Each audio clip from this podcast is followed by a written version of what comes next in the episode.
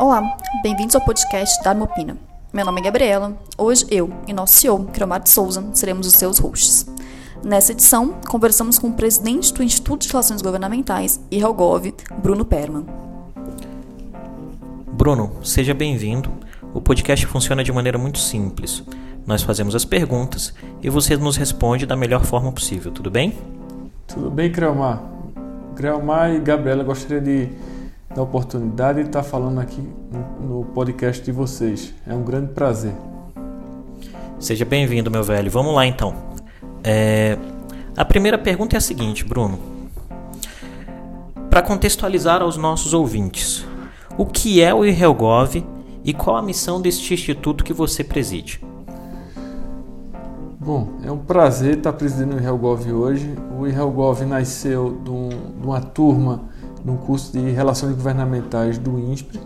É, existia uma pós-graduação que na época era presidida, era coordenada pelo Guilherme Atia, que era o vice-presidente de Relações Governamentais da Nike no Brasil.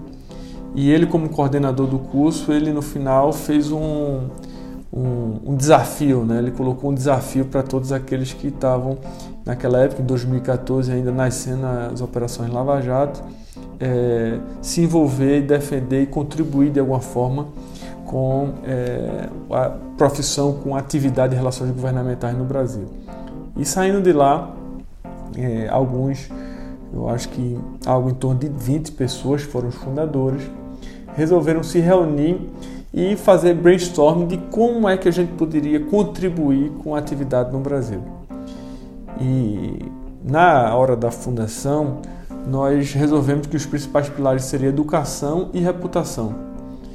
Porque é, é, uma coisa depende da outra e é intrínseca, não tem como dividir uma coisa da outra. A gente via que a reputação vinha, claro, das mais práticas, mas muito pela falta também de conhecimento do que é a atuação de relações governamentais e de estabelecimento de regras, que não necessariamente seriam regras legislações, decretos ou impostos pelo governo, pelo Estado. A própria sociedade civil poderia se organizar e contribuir para isso, porque a gente sabia que já existia proposta de regulamentação do lobby desde 1984 no Senado, que foi o primeiro é, a propor isso, foi então o senador Marco Maciel, do PFL de Pernambuco, que inicialmente tratava-se muito mais de um credenciamento, porque ele dizia na época que incomodava muito ele como parlamentar é saber se aquele interlocutor realmente era o interlocutor é, nomeado pela, pelas partes, pelo interessado para falar sobre o assunto. Né? E, e, e, ao longo do tempo, é engraçado quando você analisa as propostas de regulamentação, que já foram protocoladas mais de 30 no Congresso Nacional, sempre elas vêm em período de, de grandes crises, crises de reputação mesmo, crises é, de, de, denúncias de é, corrupção. Então, você quando pega de 80, a primeira proposta foi em 84, depois da, da, da nossa Constituição de 88, o senador representou, e de lá para cá você vê picos de quando você bota isso no cronograma de operações da Polícia Federal, escândalos e, e, e propostas, e você vê que sempre isso cresce nos momentos é, desses escândalos. E, então foi isso. Nosso, nosso principal pilar é educação e reputação. É, começamos uma, um instituto realmente muito informal, onde todos se, se envolviam na organização e na gestão. Né? Daí passamos pela gestão de Guilherme Atia e a Kelly Aguilar. O, o segundo presidente e vice-presidente foi o, o, o, Eric Camarano e a Larissa Varro. E, e, agora nós estamos na terceira gestão, vamos dizer assim, no terceiro mandato, que sou eu é, como presidente né, e a Suelma Rosa como vice-presidente. E a gente tem conseguido dar um tom é, muito mais institucional, a gente tem conseguido criar, a gente hoje tem uma estrutura é, administrativa, a gente consegue ter é, isso tudo muito organizado, a gente tem consultoria é, de comunicação, todos os nossos projetos têm a ver com os nossos pilares, então educação e reputação. Nós já conseguimos, nesse pouco espaço de tempo, criar projetos macro durante o ano. Por exemplo, esse ano nós já fizemos a, duas viagens internacionais, missões, missões de estudos internacionais. Né? Fizemos o primeiro Congresso de Relações Governamentais, publicamos o Guia de Melhores Práticas, fizemos um anuário também do, dos profissionais da área, que esse a gente já colocou nas nossas agendas para frente como é, projetos macros. E a gente está definindo como é que vão ser nossos projetos menores e que vão ficar no meio desses projetos macros. E a gente quer é, tornar isso tudo perene, é, porque a gente vê que tem contribuído bastante com a atividade no Brasil. Bruno, nessa primeira pergunta, você contextualizou um pouco a gente da, da história né, da, da, da, profissão de relações governamentais no Brasil. E agora vamos falar um pouquinho de futuro. É como é na, na sua visão, né, como você acredita que vai ser o futuro das, do campo de relações governamentais no Brasil? Bom, Gabriela, vale a pena citar pouco que em 2014, eh, na verdade em 2015, eu iniciei um MBA da, da FGV na área de relações governamentais e fiz parte da primeira turma. Naquela época, eu acho que só tinham dois autores no Brasil que, que escreviam sobre é, relações governamentais.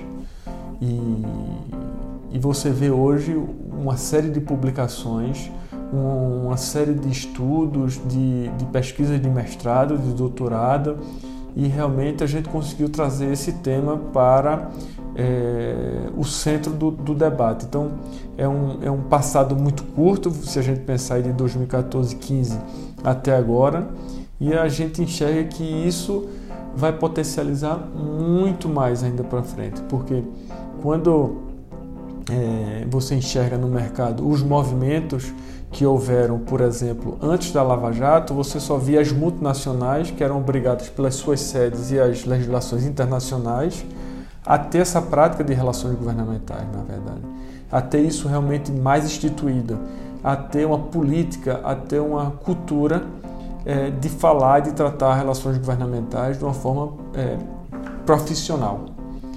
Depois da Lava Jato, você viu as grandes empresas participando disso, as grandes empresas se preocupando com isso, depois as médias, depois os setores mais é, é, regulados, e você vê um grande e forte movimento chegando agora nas associações de classe. As associações de classe de âmbito nacional, que tem também como grandes financiadores as grandes empresas, e como eles têm regras já muito rígidas de compliance e, e, e, e atividade de relações governamentais bem profissionalizada, eles também estão é, é, colocando, ou quer dizer, impondo as suas associações que, que sigam o mesmo caminho. Então, está se criando um, um, um, um, movimento de fortalecimento da atividade que é, é, é, a cada dia são novas novidades, novas novidades, novas novidades e você só vê é, assim é, a atividade crescendo e muito.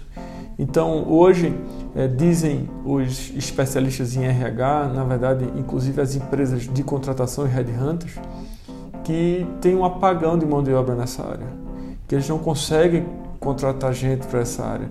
Talvez em Brasília não seja tão difícil, mas saindo de Brasília, eles têm tido muita dificuldade. Às vezes eles têm vindo, inclusive, contratar gente em Brasília para morar, morar em outros lugares. Então, eu acho que o futuro é muito promissor.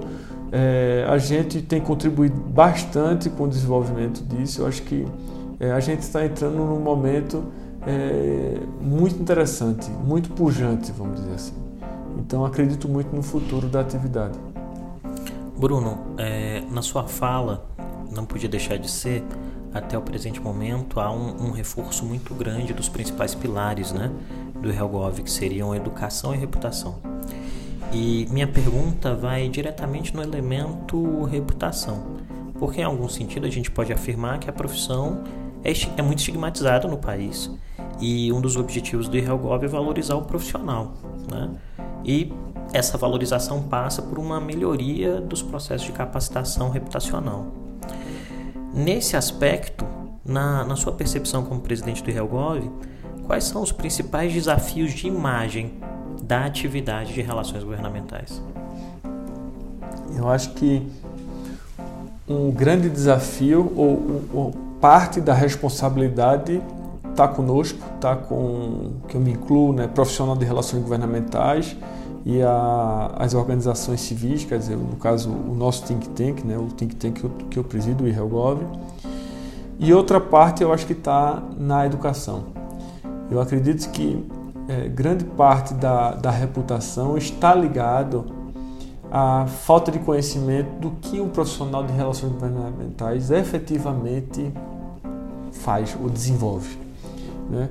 Eu me lembro que há uns dois anos atrás eu estava num debate numa associação grande aqui, nesse debate de final do ano, tinha uma jornalista de uma grande emissora lá falando, e na hora que, eu, que abriram para pergunta, eu perguntei por que você, toda vez que, que, que se refere a um mal feito, você chama o, o, mal, o malfeitor de lobista.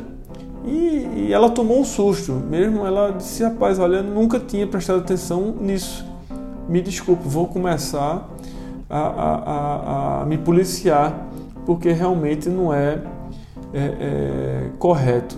Então você vê aqui e acolá já a mídia falando em operador de propina, em corruptor, né, em corrupção ativa, e, e tirando um pouco dessa palavra lobista. E também, Crama, é bem verdade que a palavra lobista está em desuso em todos os lugares do mundo, inclusive nos Estados Unidos. Nos Estados Unidos é, é, é, é, é relações governamentais, relações regulatórias, relações públicas. Então, é, infelizmente, foi um, é uma palavra que ficou pesada e que aqui no Brasil a gente utiliza sempre relações governamentais. Né? Tem algumas empresas que utilizam lá na, no departamento dele lá relações corporativas, relações institucionais, que aí eu acho que é um pouco mistura que eu acho que relações institucionais não tem nada a ver com relações governamentais, elas podem ser complementares, mas uma coisa não é outra. Né? Talvez relações corporativas é algo que junta relações governamentais com institucionais e aí fica algo mais amplo. Mas a verdade é que a gente usa relações governamentais. O IRELGOV, nessa, com relação à reputação, a gente está fazendo uma pesquisa que já está na terceira fase, que quando a gente finalizar essa pesquisa, a gente vai tentar traçar um grande plano de mídia, de, de comunicação, para tentar é, é, desvendar uma série de assuntos que a gente é, é acha que a gente pode melhorar. É, é, muito interessante citar as fases da pesquisa. Né? A primeira fase da pesquisa de reputação, nós entrevistamos 100 C-levels de grandes empresas e multinacionais para perguntar a ele qual era a percepção que ele tinha da área de relações governamentais e do profissional de relações governamentais. Como é que ela é como é que ela diz, tem que funcionar, que tipo de, de profissional ele gostaria de ter na empresa dele e nós conseguimos essa primeira fase. A segunda fase, nós entrevistamos quase 300 profissionais de relações governamentais perguntando a ele como é que eles se viam entre si e a reputação deles no mercado e na corporação que ele trabalha. E agora a terceira fase, que a gente deve fazer ainda esse ano, ou talvez no começo do ano que vem, a gente vai entrevistar os tomadores de decisão pública. Inclusive, você está nos ajudando nessa terceira fase, né, a definir quais são os parâmetros da pesquisa, como é que a gente vai pesquisar, mas a gente quer escutar o outro lado do balcão quando o tomador de decisão público é visitado por um profissional de relações governamentais, como é que ele vê essa abordagem? Ele se sente confortável em receber contribuições técnicas? E que tipo de abordagem? Né? E esses profissionais, eles têm seguido a regra, é, é, é, por exemplo, de solicitação de audiência, solicitar por escrito, tem avisado com antecedência quais são as pessoas que vão participar, qual o assunto que vai tratar, quando é, esse, esse, esse, tomador de decisão ele recebe um profissional, sempre tem um, um segundo é, é, funcionário público na sala, né, que, que é como é, é, deve ser feito. Né. Em complemento a isso, nós acabamos de lançar agora no início de outubro um guia de melhores práticas na área de relações governamentais, né, onde a gente aponta as condutas sugeridas, né, as condutas é, não sugeridas e as condutas proibidas. Né? E além disso, a gente elenca 25 legislações que o profissional de relações governamentais tem que observar para desempenhar a atividade dele com lisura. Então, são contribuições como essa que a gente faz e que a gente tenta, de alguma forma, melhorar, né? desvendar, porque aí tem uma parte também de comunicação. Né? Além disso, é, para citar mais um outro é, projeto nosso, é o anuário, o anuário dos profissionais. Né? A gente lançou em agosto desse ano um anuário com 500 nomes dos profissionais é, de relações governamentais mais renomados do Brasil. Dividimos em três grupos, que são os grupos dos profissionais que trabalham nas, nas empresas privadas, nas empresas públicas de economia mista, o grupo das é, escritórios de advocacias e consultorias e o grupo das associações de classe e terceiro setor. Né? E, e, esse anuário também, quem tiver interesse de ver todo esse material, basta acessar o nosso site irrealgov.com.br, se inscrever lá para receber a newsletter, é, nos seguir nas redes sociais e, e, tudo você pode baixar de forma gratuita é, no nosso site. Então pode baixar link, pode baixar em PDF e pode ter acesso a todas essas a, a, a esse material que é produzido é, pelo nosso instituto. E na parte de educação, que a gente acha que a educação tem a ver com a reputação, a gente só vai conseguir melhorar a reputação se a gente trouxer mais educação. Nós temos as missões internacionais né, de estudos, que essas missões internacionais de estudos é um misto de acadêmico com visita a órgãos governamentais e visita às empresas de consultorias de relações governamentais e que, por exemplo, a nossa missão de Bruxelas em 2017 foi ali que a gente teve a ideia de construir o Manual de Boas Práticas. Inclusive, o nosso Manual de Boas Práticas tem muito a ver com o Manual de Boas Práticas instituído no Parlamento Europeu. Então, a gente pegou a ideia, aquilo tudo e conseguimos construir algo em cima de uma experiência que a gente tinha tido é, é, é, na missão de Bruxelas. E nessas viagens, sempre a gente tem um parceiro acadêmico, onde a gente consegue fazer cursos tailor-made, né, com matérias que realmente interessam aos nossos profissionais, como gestão de crise, negociação, próprias relações governamentais, comunicação, é, é, análise de risco político. Então, são algumas matérias realmente que são introdutórias e que realmente com professores que geralmente são de destaque naquele país que a gente está visitando. Bruno, agora eu queria trazer um pouquinho da nossa conversa para a atual conjuntura política brasileira. Você, você vê desafios e oportunidades distintos para a área de relações governamentais no atual governo? Olha, é, eu acho que mudou bastante, Gabriela é, a atuação do profissional de relações governamentais. É, claro que cada governo tem o seu componente é, organizacional e é, é, tenta se organizar de formas diferentes. O que a gente percebe é que com essa renovação que houve no Congresso Nacional, porque na verdade eu reputo que essa renovação que houve no Congresso Nacional foi realmente uma renovação verdadeira, porque Antes, quando os analistas políticos analisavam a renovação, analisava só o CPF. Mas aí saía o pai, entrava o filho, saía o irmão, entrava outra pessoa, aí saía, saía o cara mais velho, ir para o Tribunal de Contas do Estado e entra um, um afiliado político que se elege pelos mesmos modelos de campanha, pelas mesmas formas de financiamento. Eu não vi aquilo como uma grande renovação. Agora eu estou vendo uma renovação no Congresso Nacional muito grande, muito robusta.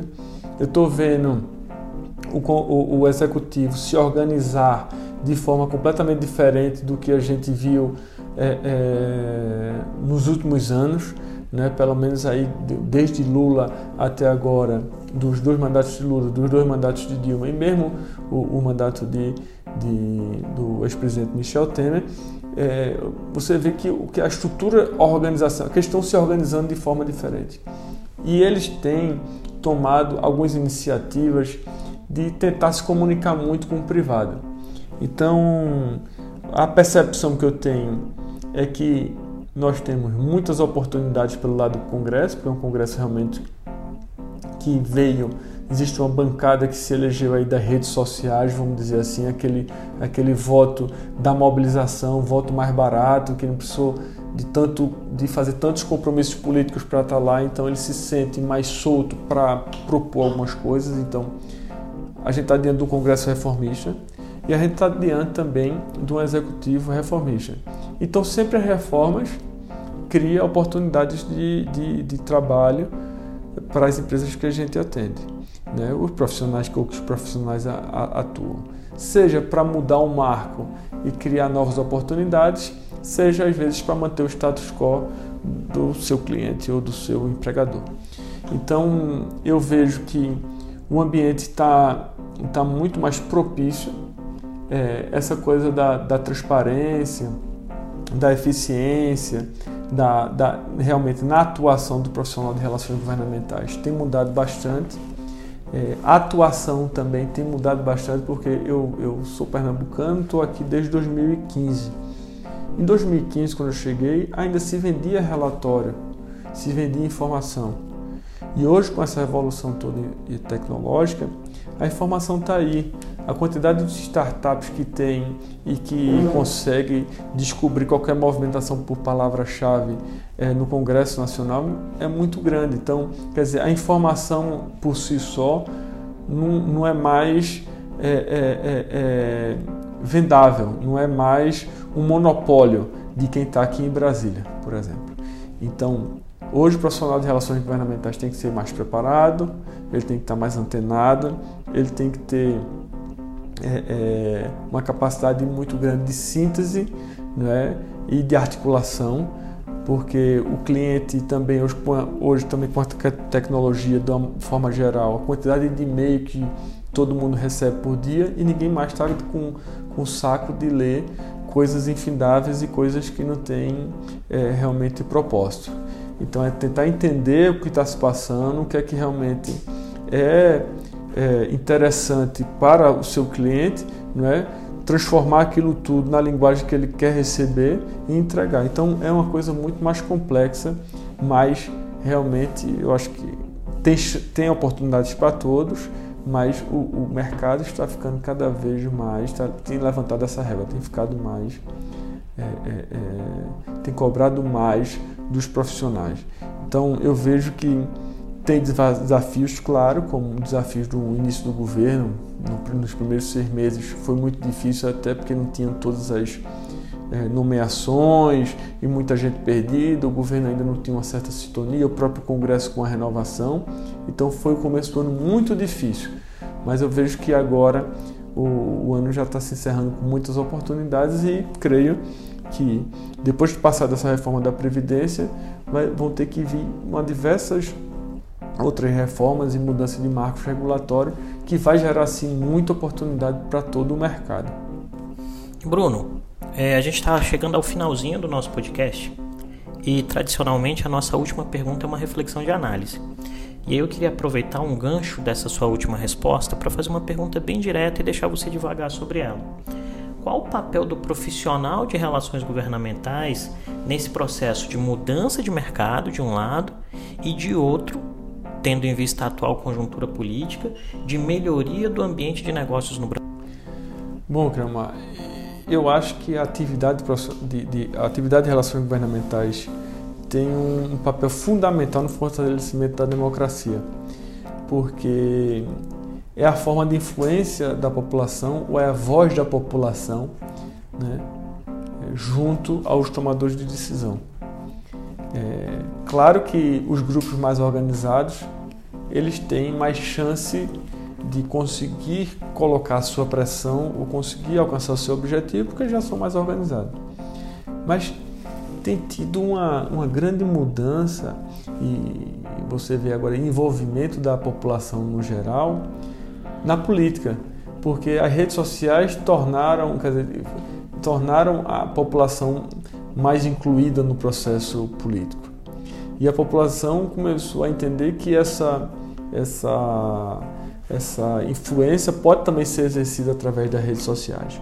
Mas falar só sobre rede, nas redes sociais às vezes não consegue alcançar os seus objetivos. Por exemplo, assuntos que são mais complexos, assuntos que precisam de estudos, de análise, de suporte, às vezes até de benchmarking internacional, só é possível propor isso quem realmente tem uma estrutura organizada, né? com técnica, com, com transparência, com fundamento, com comunicação, com uma série de ferramentas tecnológicas e técnicas que estão disponíveis para um profissional de relações governamentais é, de boa qualidade ou experiente, experiente, que ele pode se utilizar para fazer realmente a, a, a influência, na verdade, convencer os tomadores de decisão que aquela é, é, aquele assunto que ele está defendendo ou aquele setor que ele está defendendo, se eles aceitarem aquelas sugestões, vai trazer ganhos melhores, maiores à sociedade, ao país, a, a toda a população. E, e, eu acho que, que o profissional é, já tem contribuído bastante. Eu acho que o jovem profissional, que eu me incluo é, é, neles, tem tido um papel fundamental, por exemplo, com a criação do IRELGOV, com é, é, utilizando-se de, de, de, temas ligados à área de relações governamentais para defender as, as, as pesquisas de mestrado, de doutorado, a quantidade de MBAs que já tem aí todo pelo Brasil, acho que só a FGV, se não me engano, teve 17 turmas de MBA, tem IBMEC também, tem esses cursos de curta duração do INSPE. Então eu vejo que o ecossistema, vamos dizer, de relações governamentais tem se fortalecido. Haja vista o seu, o seu blog, né? o, o, esse podcast que a gente está aqui hoje falando sobre o assunto. Então você já vê que existe demanda, existe gente pensando sobre o assunto, é, contribuindo é, é, com o desenvolvimento, escrevendo sobre, é, trazendo novas tecnologias, trazendo é, experiências de fora do país, né? para tentar melhorar ainda mais esse ambiente. É importante destacar que nas nossas missões nós já fomos para três países diferentes. Nós vimos a realidade americana, que é o lobby mais regulado do mundo e que se vê hoje que talvez essa regulação super é, é, estrita não tem surtido efeito, porque ano a ano tem diminuído o número de renovação de registro de, de lobista, porque as pessoas estão atuando de formas diferentes, gente se enquadrando como história de advocacia, como empresa de comunicação, de relações públicas e fazendo lobby, tentando burlar a lei, porque a lei é, é, é muito estrita. Nós tivemos na Europa, que é considerada uma, uma regulação um pouco bem mais branda, ela está é, é, enquadrada como uma das mais brandas do, do, mundo, mas que pelo menos dá rastreabilidade aos processos. Você tem que ter registro, você precisa falar é, anualmente, precisa é, prestar alguns esclarecimentos, mas nada ao nível da americana e tem é, é servido até hoje sem muitas é, percalços, vamos dizer assim.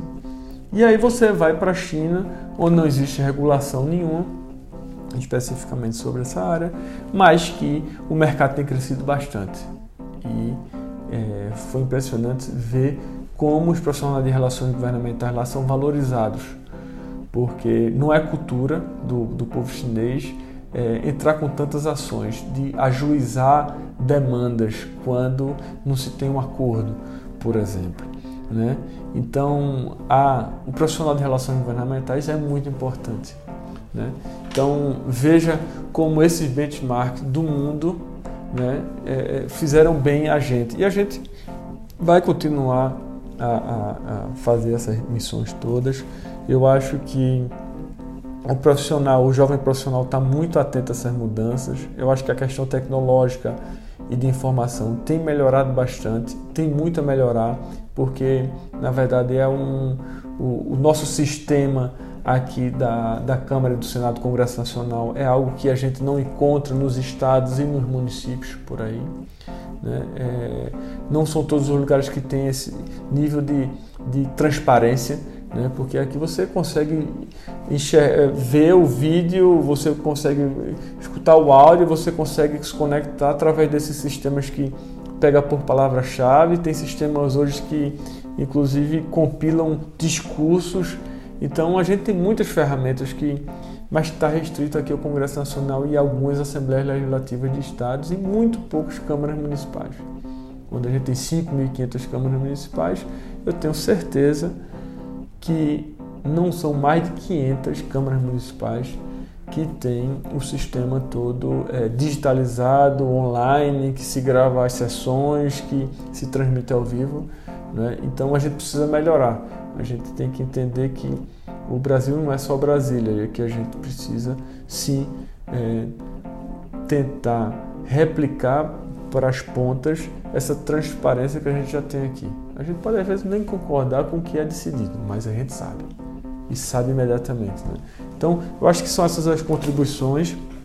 É, gostaria de agradecer é, Creomar, gostaria de agradecer a Gabriela pela oportunidade. Estou aqui à disposição de vocês, o IRELGOV também, para o que precisar. E sugiro a quem tiver interesse em conhecer mais sobre o IRELGOV, nos seguir nas, na, nas redes sociais e entra lá no nosso site irelgov.com.br né, e ah, se inscreve lá na newsletter, começa a receber as informações e quem sabe futuramente se associar também e contribuir é, para o desenvolvimento dessa atividade no Brasil.